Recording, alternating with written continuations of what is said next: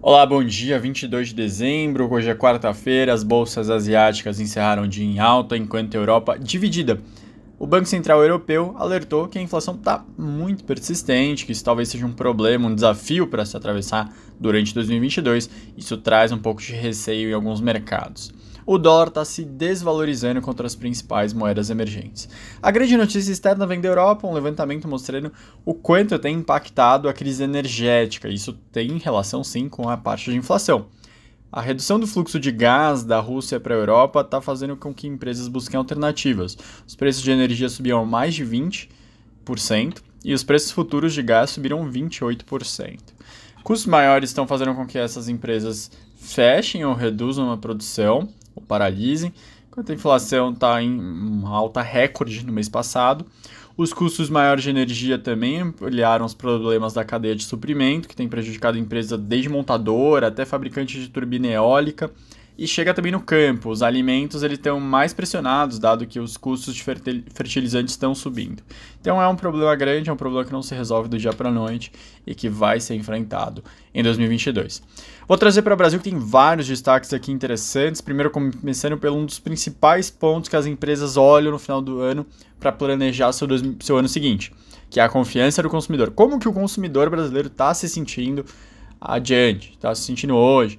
Enfim, a confiança do consumidor segundo a FGV subiu 0,6 pontos em dezembro, foi para 75,5, que está bem abaixo da linha de 100 pontos que separa otimismo de pessimismo, então está bem pessimista. Considerando todo 2021, vai fechar o ano em uma queda de 2,6 pontos.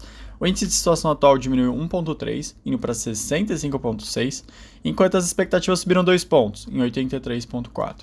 A alta desse mês foi puxada pelas famílias com renda maior, aquelas acima de R$ 9.600, que subiram 2,3%.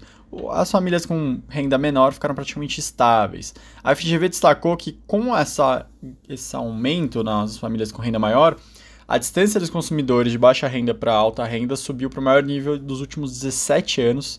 Então, bem em função da dificuldade financeira, dos consumidores de nível de renda menor, do quadro de desemprego, inflação e também do endividamento. Ontem foi aprovado o orçamento 2022 e um dos pontos que tem bastante destaque, bastante consequência para o ano que vem, é o orçamento para eleição. O fundo eleitoral ficou em 5,96 bilhões, ele é 92,5% a mais do que 2018. Lembrando que 2018 foi uma eleição atípica, com recursos bem mais escassos, o que também traz uma provocação. Ou melhor, eu trago uma provocação para quem nos escuta, que é será que a eleição com quase 6 bilhões de reais vai ser mais parecida com 2018 ou com as anteriores, onde a estrutura partidária, os recursos disponíveis para os candidatos fazia muita diferença no resultado final? Isso é uma, uma dúvida. Com isso, o PSL vai ter 604 e o PT 594 milhões. Eles são os partidos com a, ma, as maiores bancadas e, portanto, têm os maiores recursos disponíveis. Só que lembrando, o PSL se fundiu com o DEM, que tem 341 milhões de reais disponíveis. Então, a União Brasil vai contar com quase um bilhão. Por isso, tem tantos pré-candidatos tentando é, garantir o apoio da União Brasil para o seu principal candidato para a disputa presidencial.